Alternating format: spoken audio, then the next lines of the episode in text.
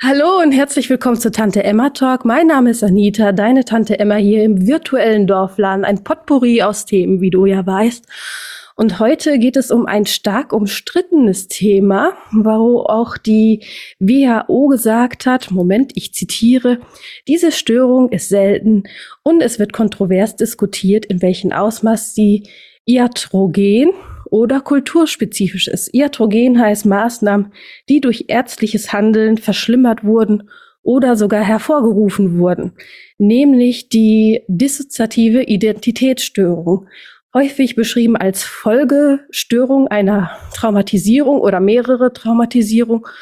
Aber ich lerne auch noch dazu, weil es noch nicht so viele Fälle gibt oder auch halt sehr selten ist, ist man ja immer wieder bedacht, immer mehr darüber zu erfahren. Und ich gehöre dazu, eine Glückliche, die mehr darüber erfahren darf, nämlich von der lieben Chantal Frei, die so eine dissoziative Identitätsstörung hat, beziehungsweise ähm, viele schlimme Gewalterfahrungen erleben musste und deswegen ähm, ja so kompensiert und Dissoziation, das ist ja so ein Begriff, der umgangssprachlich häufig benutzt wird und dissoziative Identitätsstörung wird auch häufig auch falsch verstanden. Es gibt ja verschiedene Filme oder ähm, Romane, wo es ähm, ja überspitzt gezeigt wird. Zum Beispiel ein ähm, Film ist der Film Split, so ein Horrorfilm. Oder Jekyll und Hyde kennt man ja. Ähm, ja. Vielen lieben da Dank, dass du heute da bist, liebe Chantal. Vielleicht magst du dich noch mal vorstellen. Ja, hallo, liebe Tante Emma. Vielen lieben Dank, dass du mich eingeladen hast für dieses Gespräch. Äh, ich finde das auch sehr spannend und äh, ich bin richtig glücklich darüber, dass ich darüber reden darf und auch ähm, ja dazu dienen darf, dass da auch Aufklärung, Aufklärung passiert und dass eben äh, Menschen mit dissoziativer Identitätsstörung nicht ähm, in diese Horrorszene hineingehören. Ja, ja ähm, das ist schon krass. ja, ja. Äh, zu meiner Person, also ähm, ich äh, bin etwas über 50 Jahre alt und ähm, ich bin von Beruf Pflegefachfrau und habe vor einem Jahr, etwas mehr als einem Jahr, ein Buch herausgegeben, das heißt Ich rede von Chantal Frei. Und ähm, darüber spreche ich über mein Leben im satanisch-rituellen Missbrauch, also in einem satanischen Kult und wie ich dann da auch, auch herausgestiegen bin, also wie ich den äh, Ausstieg geschafft habe. Ähm, und darüber rede ich eben auch über die sogenannte DIS, das ist die Abkürzung für dissoziative Identitätsstörung. Ja, vielen lieben Dank. Also diagnostisch wurde es ungefähr in den 1980er Jahren aufgenommen, aber zum ersten Mal hat der Pierre Jeanette, ich hoffe, ich spreche das jetzt richtig aus, 1889 das erste Mal so richtig darüber berichtet, ein Franzose, ein Psychiater, der das bei mehreren Personen beobachtet hat, dass sie komplett von der Wahrnehmung, ähm, Gestik, ähm, Stimme ganz anders waren in einem Moment als in dem anderen Moment davor. Dann ähm, war das wieder rückläufig, das Thema, und es wurde immer wieder aufgegriffen, bis der, das ICD 10, nee, 10, ICD von der WHO, das 1980 zum ersten Mal aufgeführt hat als multiple Persönlichkeitsstörung, weil man das Gefühl hat, dass die Person komplett ihre Persönlichkeit ändert. Dissoziation heißt auch mh, hm, Trennung zu, also es kommt aus dem Lateinischen und heißt Trennung zu, Trennung von Wahrnehmungs- und Gedächtnisleistungen, die normalerweise zusammengehören. Zum Beispiel für den Zuhörer, wenn du Schmerzen hast oder äh, ein, eine Schnittwunde. Das ist so ein typisches Beispiel. Und du weißt gar nicht, woher sie herkommt und du spürst erstmal nicht den Schmerz. Das ist irgendwie Trennung von der Wahrnehmung von dem Schmerzen. Und du nimmst den Schmerz erst wahr, wenn du bewusst diese Wunde siehst. Also hatte ich auch schon ein paar Mal, dass ich mich gestoßen habe und das erstmal nicht wahrgenommen habe und dann die Schmerzen. So würde ich das beschreiben. Aber wie würdest du Dissoziation beschreiben? Was ist das? Das ist also sehr, sehr gut beschrieben. Und ich kann es auch einfach an, anhand von Beispielen auch weiter beschreiben, so wie du. Ähm, ich erinnere mich mal, dass ich ähm, eine Frau kennengelernt habe und die hat mir erzählt, wie äh, ihr etwas ganz Schlimmes passiert ist. Und zwar wurde ihr Mann direkt vor ihren Augen getötet. Mhm. Und sie hat, sie war dabei, sie war dabei, aber sie hat das überhaupt nicht wahrgenommen. Also Freunde kamen dann und haben sie abgeholt und sie durfte dann ein paar Wochen bei diesen Freunden wohnen. Ja. Und erst nach mehreren Tagen haben die Freunde dann nah dies nah ihr langsam erklärt, was, was passiert ist. Das, das war komplett weg. Sie hat einfach nur immer gefragt, wo ist denn mein Mann? Und man muss sich vorstellen, das war keine ältere Frau, das war eine junge Frau, ähm, ja, die voll im Leben stand, also die, die intelligent und alles war, aber das Trauma war so schlimm, dass sie es in diesem Moment dissoziiert hat. Wahnsinn. Und das kennen wir ja auch von Autounfällen oder so, Menschen, die dann nicht mehr wiss wissen, was passiert ist. Und so ja, kann man sich das vorstellen. Eine Abspaltung, einfach abgespaltet. Hm, dass ich halt gewisse Dinge einfach nicht mehr wahrnehme, sowohl mental als auch physisch nicht. Das ist genau. eine Meisterleistung der Psyche und des Körpers, oder? Das genau. ist immer wieder genau. faszinierend. Es ist, ja, es ist ein Wunder. Es ist wirklich eigentlich ein Wunder. Es ist ein Schutzmechanismus, das, das wir angelegt haben in uns. Wahnsinn. Und wie spürst du die Dissoziation bei dir? Ja, also ähm, bei mir war es ähnlich, also das, was du vorher, vorher beschrieben hast, so, dass ich irgendwie eine Schnittwunde hatte und einfach keine Schmerzen dazu gespürt habe oder so. Aber das, was bei mir war, es, hat ja zu meinem Leben gehört. Und ich habe ja gar nicht bemerkt, dass das etwas ist, was irgendwie nicht normal, was auch immer normal bedeutet, aber dass es etwas ist, was ich vielleicht mal analysieren sollte, warum das das bei mir so ist. Das mhm. habe ich wirklich erst realisiert, dass ich ja das das ganze Leben lang hatte, als mir bewusst wurde, dass ich äh, an einer Dis leide. Ähm, ja, und vor allem dann, als eben Erinnerungen hochkamen, wo ich zuerst mal überhaupt nicht einordnen konnte, wo ich richtig paff war, dass ich diese Bilder gesehen habe und mich irgendwo in einer äh, Gewaltsituation gesehen habe ähm, erst dann habe ich so nah dies nah Schritt für Schritt bemerkt, irgendwie stimmt da was nicht. Ach krass, die Erinnerung war komplett weg also. Komplett, komplett weg, wirklich, ja. Ja, ich habe schon bemerkt, ähm, dass ich zum Beispiel Mühe hatte, äh, meine Bedürfnisse zu formulieren oder dass meine Bedürfnisse an einem Tag diejenigen waren und am nächsten Tag oder eine Stunde später andere Bedürfnisse. Und ich habe immer gedacht, na, wer bin ich eigentlich? Bin ich so ein, ein kleines Schiff und, und das wird einfach von den Wellen hin und her irgendwie äh, geschoben oder vom Wind. Also so habe ich mich wahrgenommen und ich habe auch auch Hilfe gesucht dann auch. Mhm. Ich war dann auch in, in Therapien, also ich habe auch eine Ausbildung zur ähm, zur Fachfrau in Psychologie, also zum Coach. Mhm. Und da habe ich natürlich, da hat man natürlich auch Hilfe, da hat man ja, ja. Supervisionen und so weiter. Und das war immer ein Thema. So, mein Thema wär, war, wer bin ich? Also, was gefällt mir denn? Was mag ich? Was mag ich nicht?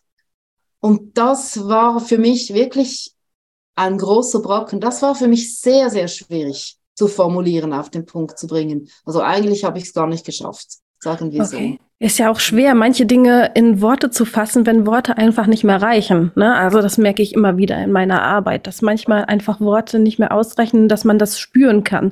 Und apropos spüren, wie spürst du, dass du oder wie hast du angefangen zu spüren, dass du mehrere Persönlichkeitsanteile hast? Ähm, ja, also eben wie gesagt vorher, also ich habe, wo, wo Erinnerungen hochgekommen sind, wo ich überhaupt nicht einordnen konnte, ähm, habe ich, musste ich feststellen, okay, ich habe hm. dissoziiert. Also, aber erst als ich dann gewisse Sachen prüfen konnte im, im Hier und Jetzt wirklich an Orte hingefahren bin, wo ich diese Gewalt erlebt habe und bemerkt habe, ja, diesen Ort gibt es tatsächlich, aber ich wusste gar nichts von diesem Ort in meinem äh, ja, Alltagsbewusstsein, wusste ich das gar nicht.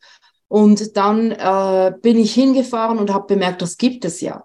Und dann bin ich dem nachgegangen. Da habe ich gesagt, da, also da muss ich, was habe ich denn gemacht? Okay, verdrängt, Drama verdrängt ja. und so. Das, das war mir, das war mir ja bekannt, auch von meinem Beruf her.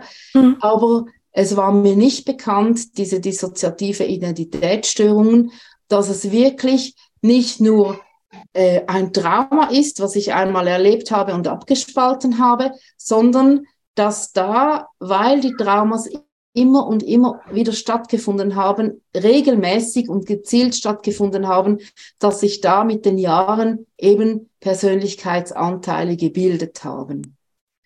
Und oh, Wahnsinn. Und wie hast du sie zum ersten Mal gespürt, dass da, oder wurde dir das rückgemeldet, hey, du bist jetzt total anders in der Situation? Warum, also gestern warst du noch so? Also ich, ich konfrontiere dich so ein bisschen so mit diesem Klischee-Denken, was ja in der breiten Öffentlichkeit ja herrscht. Ja, ja. Also bei mir war es so, und ich denke, das ist nicht bei jedem so. Aber ähm, bei mir, es, es ist ja eigentlich ein System, das angelegt wurde, also von, von den Tätern, die das, diese rituelle Gewalt verübt haben. Bei mir war es so, dass ich ähm, meinen Alltagsanteil so funktionieren musste, dass man mir nichts angemerkt hat. Und von daher hat man mir fast nichts angemerkt. Ich habe mal vielleicht mal jemand gehabt, hey, was, was ist denn mit dir los? Oder an einer Teamsitzung zum Beispiel, äh, bist du überhaupt da? Aber das war nicht so einschneidend, äh, dass ich gedacht habe, okay, da muss ich was ändern. Also ich, ich war in der Lage, meine Arbeit und, und meine Tätigkeit zu erledigen, ohne dass irgendwie jemand gedacht hat, also die ist wirklich total komisch. Das war ich in der Lage. Ich habe dann aber so Einbrüche gehabt, als ich dann plötzlich, als ich 30 Jahre alt war zum Beispiel, plötzlich in eine ganz, ganz tiefe Depression fiel. Und das hat niemand, niemand sich vorstellen können. Ich auch nicht, weil ich im Außenleben, also das nenne ich jetzt so im Außenleben, eher eine Person war, die, die ziemlich fröhlich war und die, ich habe vieles gemacht, ich hatte auch Freude auf vielem und so. Und dann plötzlich, baff, also die tiefste Depression über Jahre. Und das sind schon Dinge, die einfach nicht hineingepasst haben. Und heute denke ich, dass da diese, diese Zeit der Depression zum Beispiel wirklich Anteile in mir, also ich war ja traurig. Ich war ja traurig. Auch wenn ich fröhlich war, war ich ja traurig. Aber diese Traurigkeit habe ich nicht bewusst wahrgenommen oder ich habe sie nicht genannt. Und mhm. dann ist das halt so stark geworden, dass auch diese Anteile in mir mal sprechen mussten oder mal, mal ihre Gefühle zeigen mussten. Und das war so intensiv, dass das ja sehr, sehr lange gedauert hat und einfach nicht hineingepasst hat zu diesem Menschen, wo ich eigentlich präsentiert habe. Ah, okay, also diese Anteile wollten irgendwann mal raus, um mal gelebt zu werden, äh, gehört zu werden, ja. besser gesagt. Ne? Einfach genau. mal auch ihre Geschichte zu erzählen. Das muss überwältigend gewesen sein für dich. Ja, ja. Und dann habe ich schon bemerkt, dass ich ja so eigentlich auch nebst dem Fröhlichsein traurig bin. Und das habe ich schon bemerkt, okay, das passt nicht zusammen. Und das ist das, was ich vorher versucht habe zu erklären, dass ich, dass ich ja meine Bedürfnisse nicht formulieren konnte oder dass ich gesucht habe, wer bin ich denn eigentlich? Und das war schon als Kind. Also als Kind habe ich zum Beispiel diesen traurigen Anteil so gelebt, dass ich ähm, oft am Mittwochnachmittag, da hatten wir schulfrei, da bin ich mit dem Fahrrad in die Bibliothek gefahren und habe dort Bücher herausgesucht mit einer ganz traurigen Geschichte und habe die traurigen Passagen immer und immer wieder gelesen. Und dann habe ich geweint über diese traurige Geschichten, die ich da gelesen habe. Aber eigentlich war es ein Ventil von meiner Traurigkeit. Das war für mich dann erlaubt zu, zu, zu weinen, was hm. ich sonst ja nicht konnte und, und auch nicht durfte und dennoch, dennoch da war. Aber das war so, ja, das, das habe ich nicht öffentlich gelebt. Also das war so einfach meine Insel. So hm. habe ich das dann so gelebt. Die ja. Bücher waren deine Insel dann in dem Moment. Ja, meine und, und eben einen, ein Ventil für meine Traurigkeit. Und wie werden Dissoziationen hervorgerufen? Also wenn man es bewusst macht. Also unbewusst haben wir ja schon gesprochen, Autounfälle, Mord oder ne, ich habe mich irgendwo gestoßen, aber mhm. bewusst? Ja, also ähm, es, es wird ja eben, es wird durch Traumas hervorgerufen. Eben mhm. einen Autounfall oder sowas oder auch sich anstoßen oder wie auch immer, das ist ja in diesem Moment ja etwas, was man einfach nimmt und wegpackt. Ähm, und äh, und, und, und wenn man es natürlich, wenn man vergewaltigt wird, also jemand, der bewusst einem ein Trauma zufügt, das ist ja auch ein Trauma. Mhm. Und in diesen Kreisen, wo, wo ich eben sein musste, ähm, da wurden die Traumas äh, immer und immer wieder verübt, also auch, auch ähm, bewusst verübt und auch mit dem Bewusstsein, dass, dass es diese Persönlichkeit äh, Strukturen gibt, die man eben spalten kann. Also mit, wenn man mit drei Jahren das und das erlebt, dann hat man dann irgendwie eine, so einen Anteil, der sich abspaltet und mit fünf das und mit acht das. So, also es ist eigentlich eine ganze Wissenschaft dahinter. Ach, so genau. Ja. Echt jetzt? Ja. Ach, krass. Ja. Also wenn, wenn ich das und das mache, habe ich dann das und das, so eine, so eine Art von Persönlichkeitsabspaltung, oder wie? Ja, ja, genau, weil ähm, äh, das kennst du ja auch als Psychologin, also Menschen, die traumatisiert sind, die wurden zum Beispiel mit, mit fünf Jahren traumatisiert oder so, auch wenn es nur einmal gewesen ist. Aber es ist so das kleine Kind mit fünf, das dann nicht mehr wachsen konnte. Es ist so ein Teil, der einfach nicht gedeihen kann und der dann, wenn das Trauma nicht aufgelöst wird oder kann. Dann bleibt so ein Teil in einem Kleinkind mit fünf und, um, und bei diesem Trauma. Und mhm. so muss man sich das vorstellen, einfach mehrfach. Also es bleibt stehen, quasi in ja. den, der Situation. Ah, okay. Genau. Und, und, je, und wenn man natürlich dann nochmals das Gleiche erlebt und nochmals das Gleiche und nochmals das Gleiche, dann ist es total abgespalten. Dann ist wirklich diese, äh, eine Barriere der Amnesie um das, um das Ganze. Mhm. Und so entstehen dann ganz verschiedene Persönlichkeitsanteile. Okay.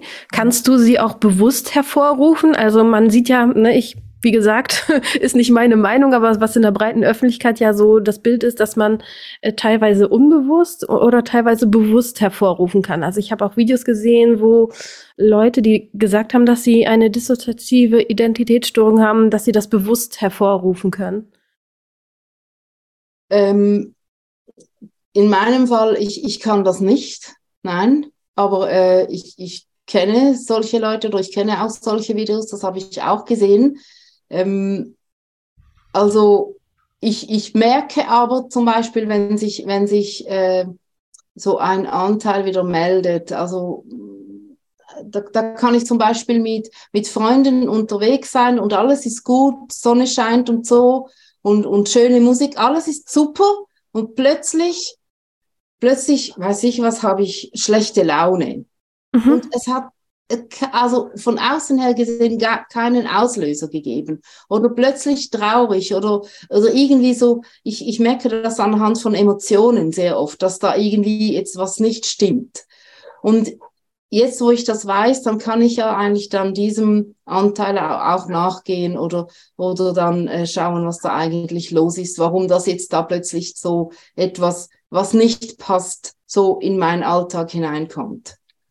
Mhm. Kommt man auch mit seinen Anteilen in, ins Gespräch dann oder wie kann ich ja. mir das vorstellen? Mhm. Ja, ja. Wenn man das lernt, dann äh, kann man das, ja. Mhm.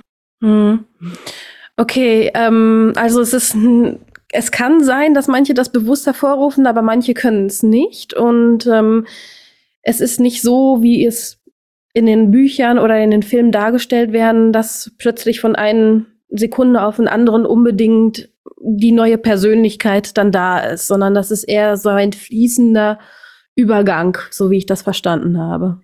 Also, weißt du, das ist, das ist bei mir so weil äh, das, das wurde so bei mir angelegt, oder? Das ist wie ein Computer, der programmiert wurde.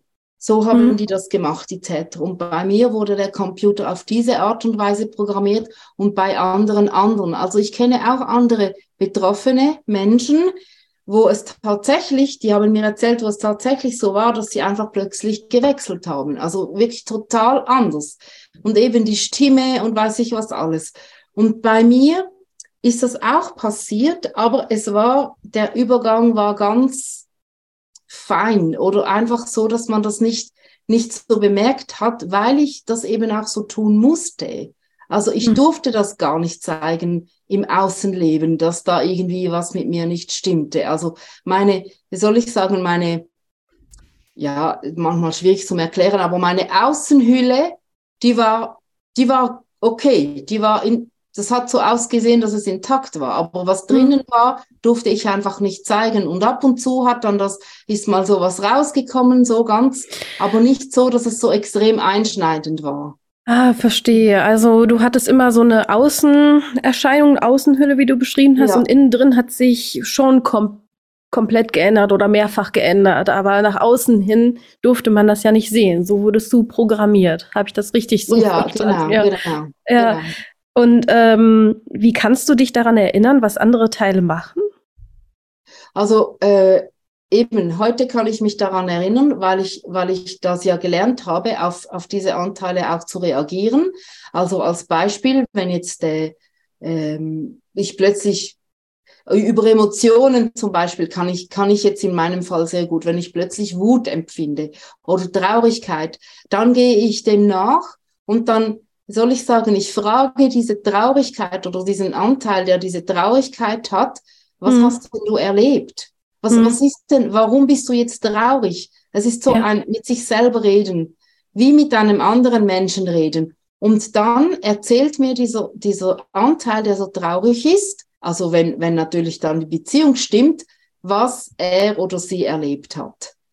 Ach so, also man be baut Beziehungen zu den Anteilen dann ja. auf. Ja. Mhm. Ah, genau. verstehe. Weil es muss ja am Schluss so ein, ein Miteinander sein. Also es ist ja nicht gut, wenn einfach äh, Anteile irgendwas machen und, und man weiß es nicht. Das ist ja das, was eigentlich früher passiert ist. Also man hat Dinge erlebt, man hat Dinge gemacht und man, also ich wusste das in meinem Alltagsleben überhaupt nicht, was mir da alles passiert ist. Und ich habe ja aber auch selber gehandelt. Ich habe ja auch Dinge gemacht und das wusste ich auch nicht mehr. Und das darf ja nicht mehr sein. Also das, das ist ja das dann, ja, der Weg zur Heilung oder, oder manche integrieren dann diese Anteile, andere nicht, andere lernen einfach so damit zu leben, so wie eine große WG, so wie eine große Gemeinschaft, die miteinander lebt. Und da gibt okay. es Regeln, da gibt es manchmal Streit, da gibt es Dinge, die besprochen werden müssen und so geht man zusammen vorwärts. Ach, verstehe. Und wie eine große WG. Dieses Bild ist schön, finde ich. Mhm. Ähm, ja, in der WG hat man auch Ordnung, die immer wieder ändern müssen. Ja, ja. Ähm, und woran merkt dein Umfeld, dass du dissoziierst? Also das hast du schon ein bisschen angedeutet. Manchmal merkt dein Umfeld ja gar nicht. Nur ein paar wenige merken vielleicht etwas. Aber ähm, gibt es so Anzeichen, woran die, dein Umfeld das merkt? Ähm, ja, also äh, wenn man mit mir zusammenlebt, dann merkt man das schon. Also ähm, so eine WG, wenn man, da, wenn man bei diesem Bild bleibt, ähm, wenn zum Beispiel 20 Menschen in einem Haus zusammen wohnen, da wird immer geredet. Und das ist so etwas, was ich mache. Also so Selbstgespräche wäre dann das für Außerstehende, wäre das so. Also da, da eben, da, da müssen Dinge geklärt werden, da müssen Regeln aufgestellt werden, da, da müssen Sachen diskutiert werden und so. Und das ist dann das, was ich, was ich sehr oft mit mir selber mache. Mhm. Und äh, das mache ich aber nicht, wenn jemand, wenn jemand bei mir steht oder äh, mir zusieht oder so, sondern das ist dann eben eigentlich zu Hause. Also diese Dinge müssen dann zu Hause geregelt werden. Okay, ja. also die regelst du nicht außen, sondern zu Hause. Das heißt, zu Hause merkt dein Umfeld gar nicht, dass du dissoziierst, also so mental, sag ich mal, dass du dich gerade innerlich änderst von deiner Persönlichkeit, sondern eher zu Hause. Und was kann ein anderer machen, wenn du dissoziierst? Also ich frage mich das deshalb, weil natürlich können mir auch in meinem Beruf Menschen begegnen, ähm, die das haben, aus unterschiedlichen Gründen, nicht nur unbedingt dissoziative Identitätsstörung, sondern auch Borderliner haben das ja sehr stark oder ähm, ähm, posttraumatische Belastungsstörung oder verschiedene andere Störungen oder Angststörungen. Ähm, wie würdest du es sehen? Was kann ein anderer machen, wenn du dissoziierst zum Beispiel? Naja, es kommt eigentlich drauf, drauf an, äh, warum man dissoziiert und was sich denn da zeigt, oder? Also angenommen, es zeigt sich dann ein kleines Kind, ein dreijähriges Kind, das gerade total Angst hat, dann ähm, ist es vielleicht unter Umständen ganz gut, man redet mit diesem dreijährigen Kind, weil es dann endlich mal Raum hat, etwas zu sagen, also wenn, wenn die Person das auch kann. Ähm, oder oder ähm, man beruhigt das Kind oder falls es die Situation erfordert, halt, dass man die Person ins Hier und Jetzt zurückholt, damit es nicht einfach zu fest getriggert wird. Ja, also ich, ich kann keine allgemeine Antwort geben. Es ist, ist auch schwer, ja. Situationsbedingt, oder? Und mhm. ich bin auch keine Therapeutin, aber ich weiß natürlich von Therapeuten, dass äh, wenn, wenn die, das Vertrauen zwischen der Therapeutin und der Person auch aufgebaut wurde, dass sich dann sehr oft auch in einer guten Therapie eben solche Anteile zeigen. Und dann ist es sehr gut, dass diese Raum haben, ja. um zu sagen, was gerade passiert oder wo sie gerade sind und was sie gerade erleben. Und das kann ja wirklich auch sein, dass dann auch körperlich sich etwas zeigt oder dass das die, dass Schmerzen kommen, die man halt irgendwie vor 15 Jahren erlebt hat. Ja, genau, das ist auch sowas, was ich auch merke. Mhm. Also über Emotionen oder Schmerzen so, wo nichts mit, mit, mit dem jetzigen Zustand zu tun hat. Also plötzlich tut die Hand extrem weh und dann äh, muss die Person dann halt erzählen oder erzählt dann, ähm, na, jetzt, jetzt werde ich gerade äh, angekettet und das Schmerz oder irgend sowas. Aber in diesem Moment passiert das nicht, aber das ist einfach etwas, was ausgesprochen werden muss und was ans Licht kommen muss und auch bear bearbeitet werden muss. So ist dein Buch auch entstanden, so dass ihr euch unterhalten habt und die Person immer erzählt hat, was da gerade passiert ist? Ja, mhm. ja. Mhm. So habe ich das äh, aufgegliedert, ja. Das heißt, genau. du fühlst und ähm, siehst dann auch die Bilder, die die Person dann sieht. Die kommen dann quasi zurück, die sind so abgespeichert, sag ich mal. Ja, das, also das sind verschiedene, verschiedene innere Anteile, die diese Sachen erlebt haben und, mhm. die, und die das dann auch erzählen. Mhm. Ja, und es ist ja auch so, dass bei, bei den Situationen, ja, also eben mit der Zeit, weil ja da verschiedene Anteile entstanden sind, manchmal drei oder vier Anteile gleichzeitig das Gleiche erleben. Und dann gibt es natürlich auch drei oder vier verschiedene Ansichten, mhm. weil vielleicht ein, ein kleines, trauriges Kind dabei war, aber es war auch ein ein Beschützer dabei, der, also ein, ein vielleicht ein großer, starker Mann, der da beschützt hat und ja, und, und da war äh, jemand, der sehr scheu war und jemand, der aber sehr frech war und noch jemand, der das Ganze beobachtet hat und gesagt hat, ach, also irgendwann, irgendwann schreibe ich ein Buch. also ich erinnere mich zum Beispiel daran, dass ich mal, dass ich so mal gesagt habe, also ich werde nie, nie, nie, nie, nie etwas vergessen und irgendwann bringe ich alles ans Licht. Das weiß ich noch, dass, dass ich das hatte. So einen Anteil in mir, dass, der das damals gesagt hat. Und ähm, ja, deshalb ist manchmal auch sehr vieles durcheinander, wenn eine Person spricht, wo es noch nicht so geordnet ist. Ähm, und, und, und das einfach, ja, als wären irgendwie fünf oder sechs Personen, die gleichzeitig über das Gleiche reden, vielleicht, aber das, das wirkt dann manchmal einfach sehr chaotisch auf ein Gegenüber. Ja, krass. Ja, ja viele verwechseln das auch mit ähm, Schizophrenie. Also da muss ich auch immer wieder Aufklärungsarbeit betreiben, ne? ja. weil man diese inneren Stimmen, die einen Befehle geben, ähm, bei Schizophrenen auch hat. Aber bei dir sind es weniger Befehle, sondern Gespräche untereinander, so wie ich das verstanden habe. Ja, also da sprichst du etwas an, was mir, was mir extrem wichtig ist, auch zum aufzuklären, weil äh, das ist auch ein Argument von den Menschen, die sagen, dass es rituelle Gewalt gar nicht gibt. Also die sagen dann, ach, die sind einfach schizophren, eben. Und ein, ein Punkt sind diese Stimmen. Aber da gibt es einen massiven Unterschied. Also bei der Schizophrenie sind es Stimmen ja von außen, die auf einem zukommen und sind Stimmen, die Befehle geben und meistens sind ja diese Stimmen sehr negativ, also mhm. äh, sehr, sehr, äh, ja, überhaupt nicht konstruktives, also sehr ähm, zerstörende Stimmen und ganz viel so von außen, wo auf einem reinprasselt.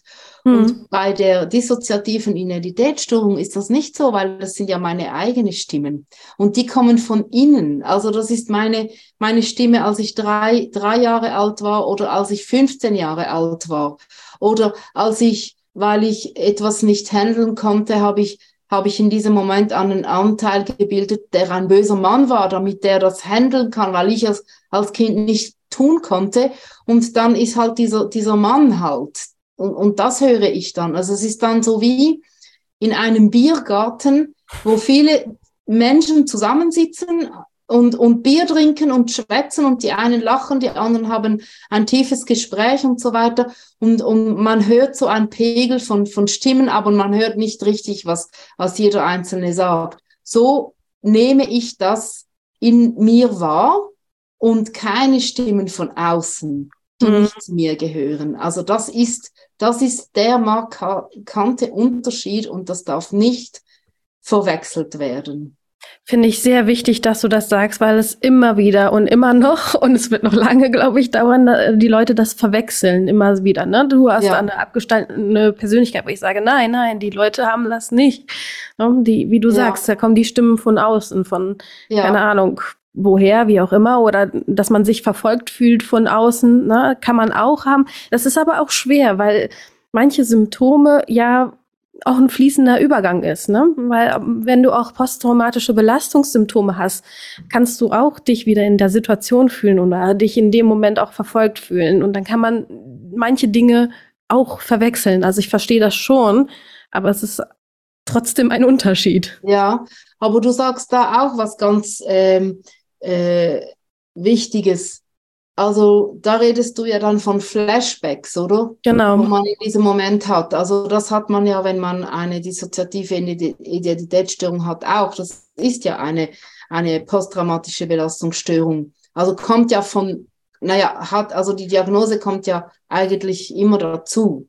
Ja. Ähm, aber das ist dann ein Flashback und da kommt man rein man fühlt das in diesem Moment so oder zum Beispiel eben Verfolgung, die man erlebt hat, aber man kommt wieder raus. Und ein, ein Patient, der an Schizophrenie erkrankt ist, kommt nicht wieder raus ja. aus dieser Situation. Das ist dauernd ist, ist das da.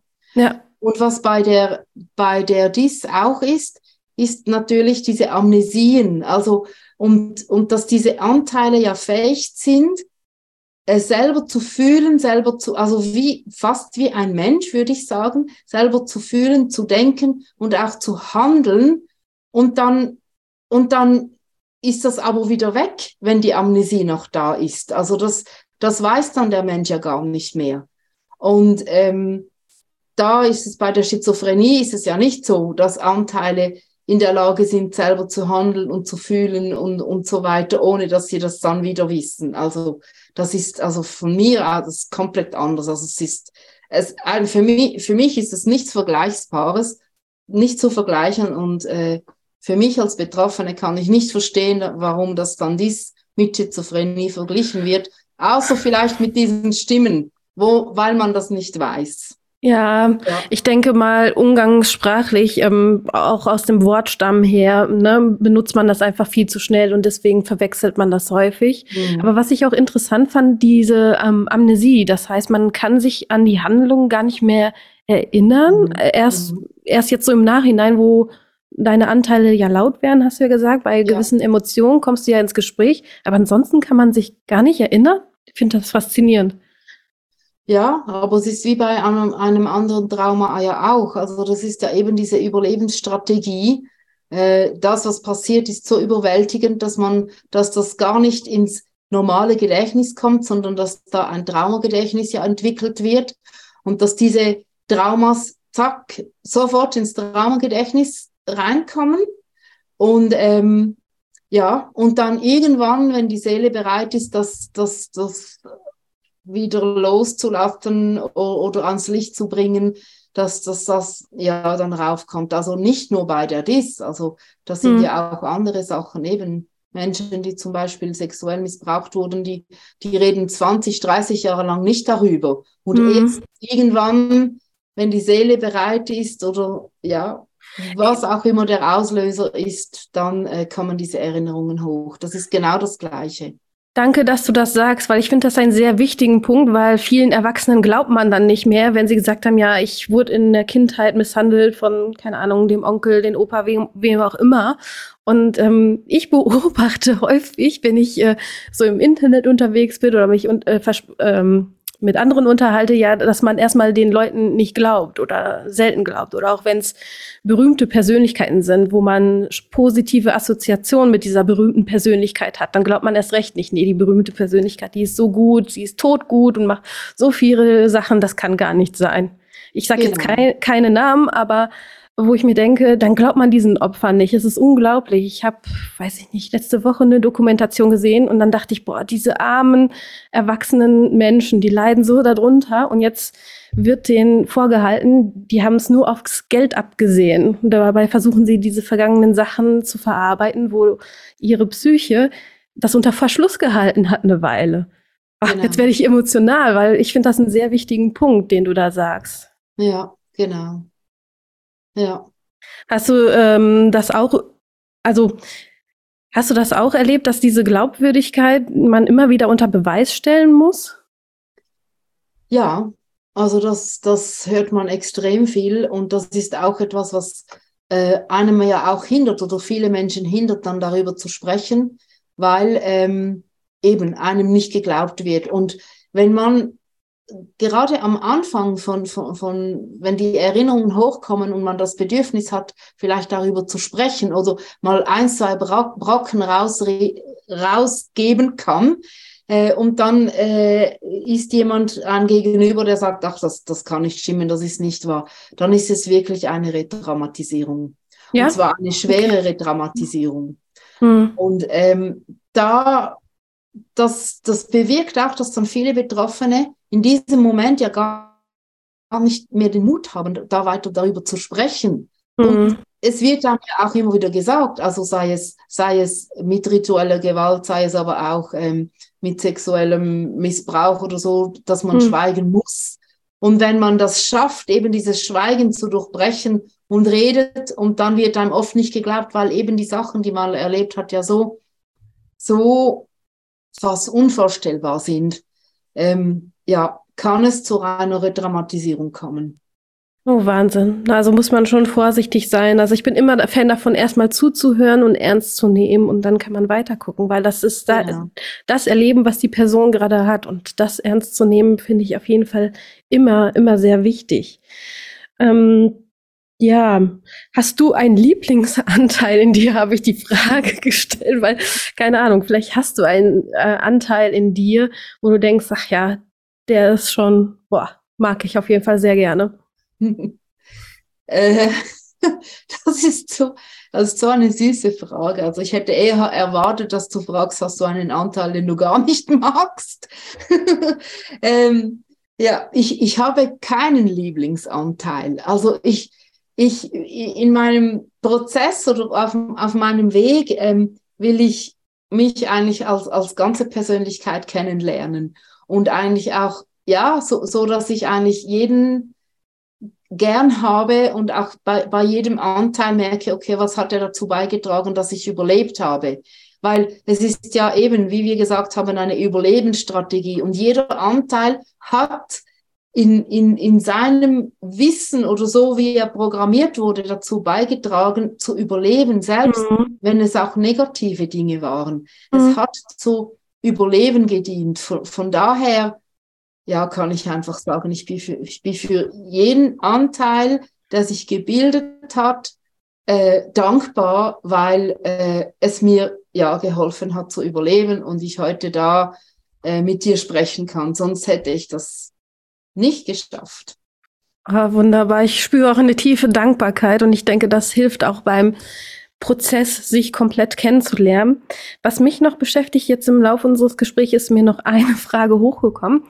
Ähm, wir haben alle irgendwie eine Persönlichkeit, die, also Persönlichkeit definiert man so, dass die über zeitlichen und äh, Situationsbedingungen ähm, stabil ist, dass die immer, egal ob ich jetzt auf der Arbeit, zu Hause oder wo auch immer bin, gewisse Dinge einfach gleichbleibend sind oder dass ich ähnlich reagiere.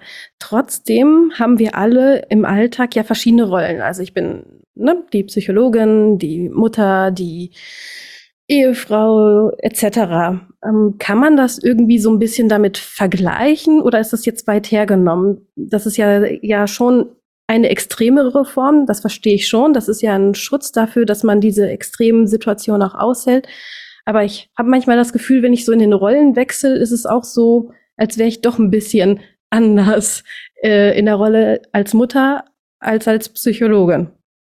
Ja, ja, ja, man kann das vielleicht ein wenig vergleichen, aber der Unterschied ist darin, dass wenn du jetzt, ähm, äh, wenn du jetzt an, an einer Dis leiden würdest, also die nicht, also nicht, ähm, ja, also noch nicht am Licht ist, oder? Dann würdest du ähm, als Psychologin handeln und denken und fühlen, aber in diesem Moment wäre es dir überhaupt nicht bewusst, dass du auch noch Mutter bist. Oder, äh, oder sonst noch was, oder, oder noch Hausfrau oder irgend sowas, oder? Mhm. Sondern du wärst einfach nur in deiner Rolle, ja, als Psychologin. Mhm. Und wenn du, wenn du danach wieder irgendwie nach Hause gehst und dann bist du Mutter, dann hast du keine Ahnung, dass du eigentlich auch noch Psychologin bist. Ah. Also das ist dann total abgetrennt. Ja. Und es ist nicht eine Einheit. Und natürlich gehst du eben, du gehst dann in die Rolle als Psychologin und in die Rolle als Mutter. Aber es ist ja trotzdem eine Einheit da irgendwo. Es mhm. ist so wie, wie ein Kreis und in diesem Kreis sind deine verschiedene Rollen. Und mhm. bei einer dissoziativen Identitätsstörung sind ganz verschiedene Kreise. Da ist die, der Kreis als Psychologin und der Kreis als, als Mutter. Und die haben keine Ahnung voneinander. Gar nicht. Ah. Es ist dann nicht zu, man kann es überhaupt nicht zusammensetzen. Es ja. sind die, die Persönlichkeiten, die sich getrennt haben und nicht Ereignisse.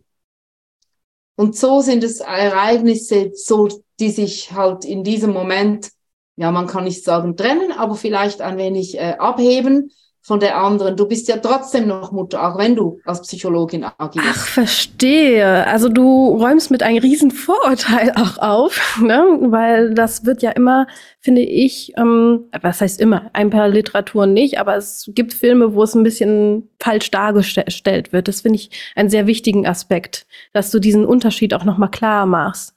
Mhm. Also mir ist auf jeden Fall viel, viel klar geworden. Aber was wäre dir noch wichtig, dass die Zuhörer wissen sollten? Ja, also ähm, was, was wir vorhin angesprochen haben, eben, dass es diesen großen Unterschied gibt zwischen Schizophrenie und dissoziativer Identitätsstörung und dass es überhaupt nicht das Gleiche ist. Also dass wir da wie von verschiedenen Farben reden oder von einem Bein und, und einem Kopf oder so. Also, dass es wirklich nicht das Gleiche ist, das, das ist mir ganz, ganz wichtig zu sagen. Und ähm, natürlich das, das, das Thema halt von ritueller Gewalt. Ähm, das ist mir ganz wichtig, dass, dass die Menschen darüber erfahren, dass es das gibt, dass es das in unserer Gesellschaft tatsächlich gibt und dass es keine Verschwörungstheorie ist, so wie die Menschen, die das abstreiten, ja immer versuchen eigentlich äh, zu sagen, sondern dass es das gibt und ähm, dass wir das als Gesellschaft meiner Meinung nach also überhaupt nicht akzeptieren dürften. Und ich glaube fest daran, dass einfach je mehr Informationen, je mehr Menschen sich informieren und je mehr Menschen darüber wissen, dass wir auch für gewisse Menschen einen Schutz bieten können. Ich habe ein Gespräch geführt mit, mit einem äh, Vater und der hat mir ja erzählt, dass wenn er das, was, was er heute weiß über, über rituelle Gewalt, schon vor 20 Jahren gewusst hätte, hätte er vielleicht seine Familie schützen können. Also seine Frau und seine Kinder sind Betroffene. Und mhm. das hat mich so tief ins Herz getroffen. Und ich denke da, sobald wir etwas wissen von ritueller Gewalt, haben wir da eine Verantwortung für, für diese Menschen, für diese Kinder, für unsere Kinder und dass wir das einfach unser Mögliches tun, um diese zu schützen. Und ein Teil davon ist eben ähm, zu informieren oder so wie du jetzt diese Möglichkeit mir bietest, auch darüber zu sprechen. Dafür Dankeschön. danke ich dir sehr.